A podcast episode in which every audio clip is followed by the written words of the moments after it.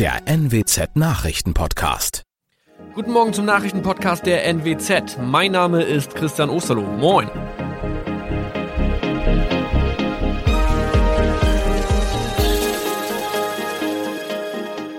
Und das sind unsere regionalen Nachrichten am Morgen. Die Grünen wollen Moorstraße in Oldenburg umbenennen. Viereinhalb Jahre Gefängnis für Falschgoldhandel. Und Landkreis Kloppenburg meldet ersten Omikron-Fall. Der Name Moorstraße könnte laut den Oldenburger Grünen rassistisch aufgefasst werden. Deshalb fordern diese eine Umbenennung.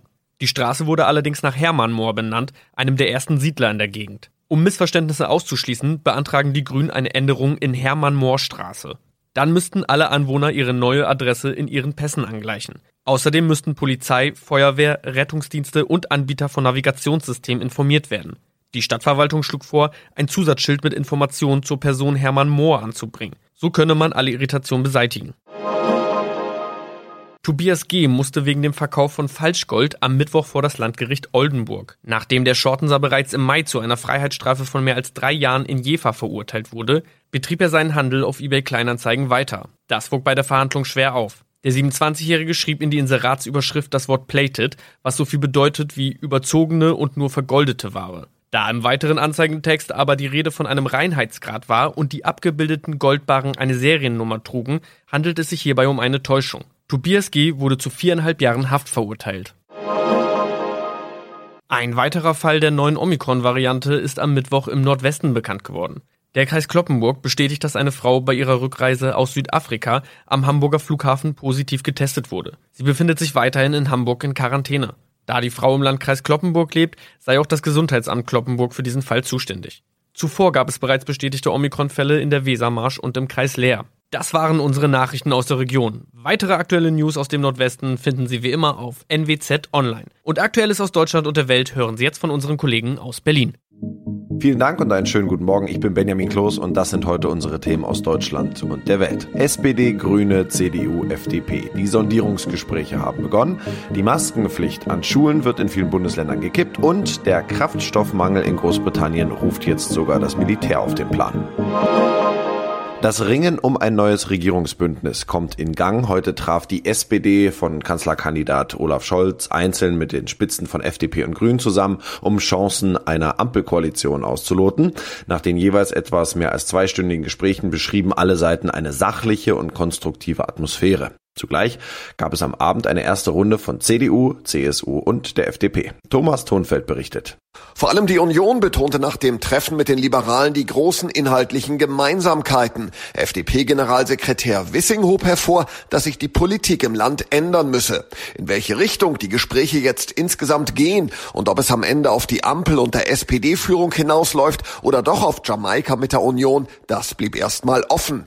Die SPD erklärte sich schon bereit für Dreiergespräche mit FDP und Grünen. Die wollen aber zunächst die Sondierungen bewerten, bevor sie entscheiden. Und die Grünen treffen ja am Dienstag erst noch die Union. Also eines der spannendsten Treffen gibt es erst am Dienstag. Da hat dann auch nicht nur die CDU viel zu verlieren, sondern auch die Grünen. Denn koalieren mit FDP oder eben der Union gefällt nicht allen in der eigenen Partei. Für so eine Koalition müssten die Grünen zum Beispiel auch ihre Jugend überzeugen. Die hat sich schon entschieden und will mit der Union nicht zusammenarbeiten eigentlich. Wie sieht es da genau aus? Ursula Winkler weiß da mehr. Ja, sie hat eine Entscheidung immerhin angekündigt. Die Grüne Jugend hat am Samstag ihren Bundeskongress und will dort gegen eine Jamaika-Koalition stimmen. Im Dringlichkeitsantrag dafür steht, dem Wahlverlierer zur Kanzlerschaft zu verhelfen, ist aus unserer Sicht keine Option. Die Grüne Jugend tendiert also ziemlich klar zu einer Ampelkoalition mit der SPD.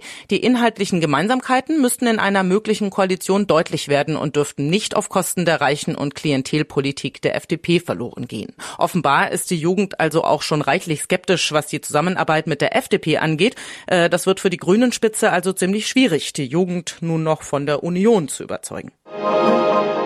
Das Thema Maskenpflicht in Schulen wird im Moment heiß diskutiert. Einige Bundesländer lockern bereits. In Bayern zum Beispiel soll die Pflicht ab dieser Woche im Unterricht wegfallen und in Berliner Schulen wird sie ab heute bis einschließlich sechste Klasse aufgehoben. Wir sprechen darüber mit Dario Schramm, das ist der Generalsekretär der Bundesschülerkonferenz. Herr Schramm, Aufhebung der Maskenpflicht für Schüler in einigen Bundesländern. Manche sagen endlich. Atmen Sie auch auf? Ich glaube, dass wir diese Maskenpflichtdebatte auf jeden Fall begleiten müssen mit wissenschaftlichen Erkenntnissen. Ähm, wir erleben jetzt ähm, immer noch hohe Zahlen. Vor allem darf man auch nicht vergessen, viele ähm, Kinder und Jugendliche, die eben in den Schulen sind, sind eben noch nicht geimpft. Das heißt, wir haben da eine andere Impfquote in den Schulen. Wenn dann die Wissenschaft sagt, dass das eben möglich ist und dass das auch gut vertretbar ist mit anderen eben Hygieneregeln, genügend Abständen und, und, und. Dann bin ich natürlich ganz klar dafür, dass man die Maskenpflicht eben lockert in den Schulen.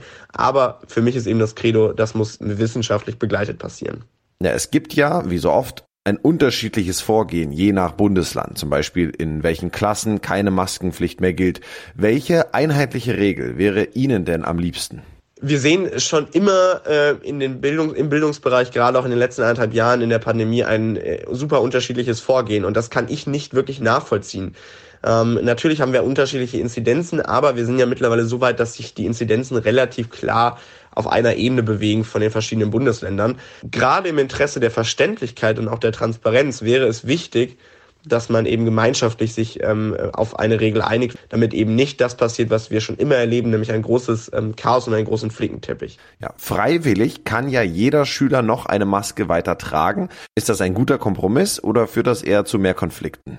Ich glaube, dass man grundsätzlich, ähm, wenn dann die Maskenpflicht weggefallen ist, sich darüber äh, natürlich das freiwillige Angebot weiter bestehen lassen kann.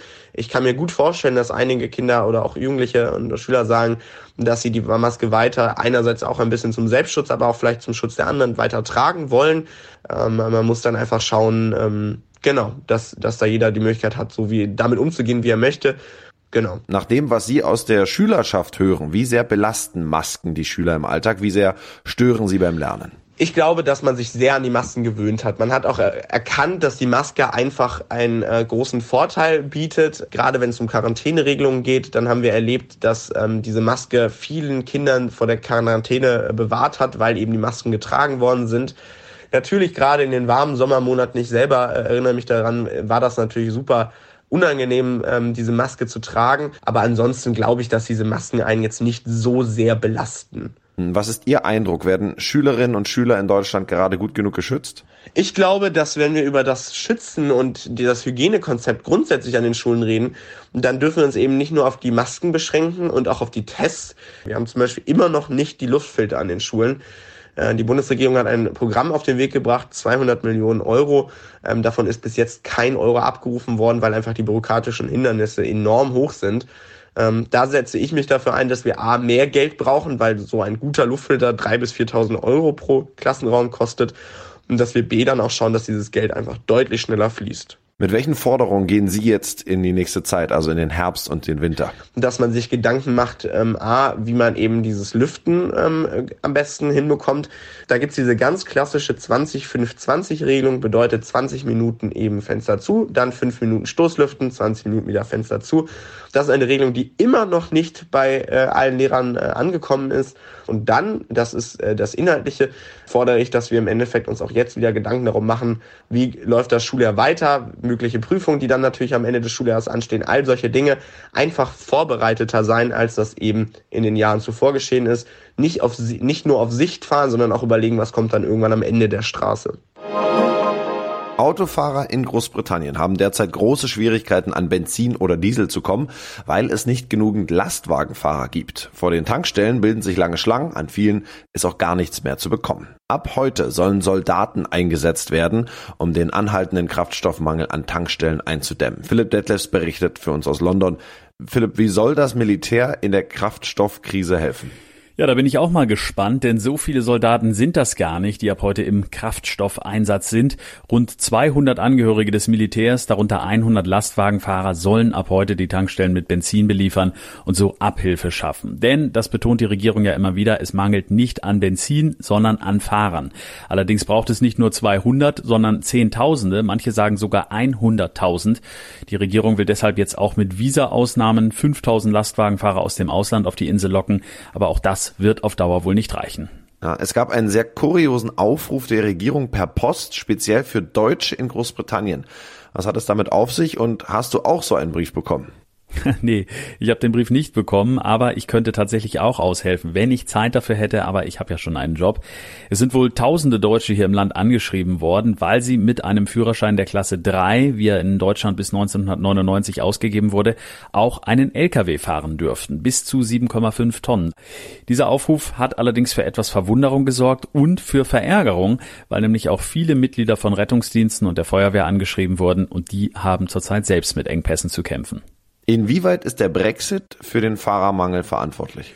Ja, also man kann schon davon ausgehen, dass der Brexit die Ursache dafür ist, denn als Folge des Brexits haben ja viele Menschen Großbritannien verlassen, viele Arbeitskräfte, vor allem aus Osteuropa und darunter eben auch viele Fahrer. Hinzu kommt aber auch noch die Corona-Pandemie, denn dadurch wurden unzählige Fahrprüfungen verschoben. Das heißt, es hakt beim Fahrernachschub und, das räumt die Regierung inzwischen auch schon ein, dieses Problem wird wohl noch bis Weihnachten oder sogar darüber hinaus andauern.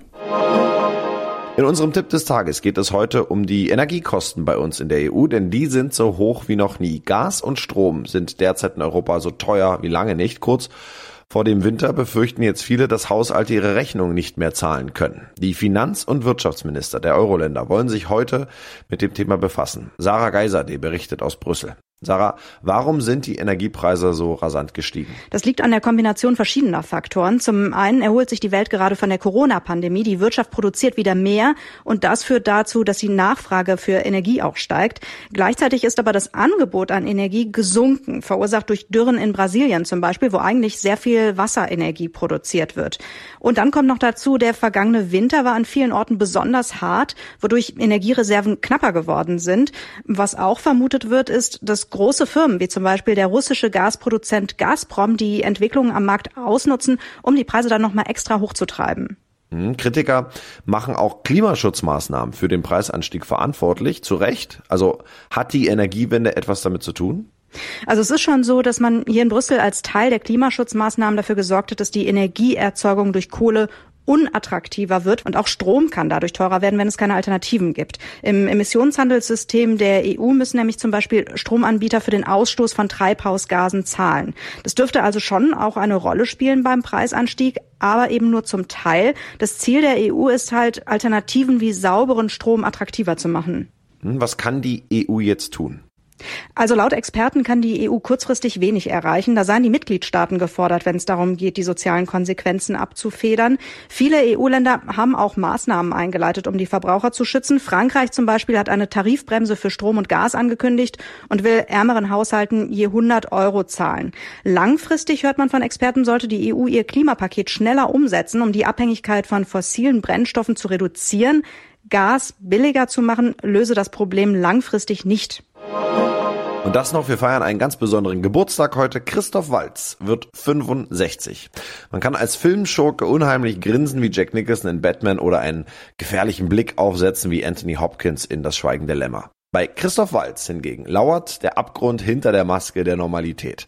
Als Oberschurke mit Unschuldsmine hat es der in Wien geborene Schauspieler in den Olymp der Filmbösewichte geschafft. Gerade ist er wieder als Blofeld im neuen James Bond Film Keine Zeit zu sterben zu sehen. Heute wird der zweifache Oscar-Preisträger Christoph Waltz, also 65 Jahre alt. Ronny Thorau berichtet für uns, Ronny, es gibt so viele Filmschurken, aber Christoph Waltz, der hat nochmal einen ganz neuen kreiert und es damit zu zwei Oscars geschafft. Ja, und zwar als echter Spätzünder. Jahrzehntelang war er quasi im Fernsehgeschäft versteckt. Ein Geheimtipp nur. Aber Quentin Tarantino hat ihn entdeckt und Christoph Waltz hat es dann als verbindlich sachlicher und dann plötzlich doch brutaler oder leicht irrer auch SS-Offizier ganz nach oben geschafft. Du bist also der Judenjäger. Das ist ein Bingo! Walz Geheimrezept beim Bösewicht spielen war immer nicht böse spielen wollen, sondern als Figur, die sich vielleicht selber gar nicht böse findet. Ich versuche nur einer Rolle gerecht zu werden. Ja, und nach seinen zwei Oscars für Inglourious Bastards und Django Unchained lebt Walz inzwischen in Los Angeles und Berlin. Und er ist vielseitiger, als manche vielleicht wissen. Er hat zum Beispiel auch zwei Opern inszeniert. Das war's von mir. Ich bin Benjamin Kloß und wünsche Ihnen einen schönen Start in die neue Woche und bis morgen.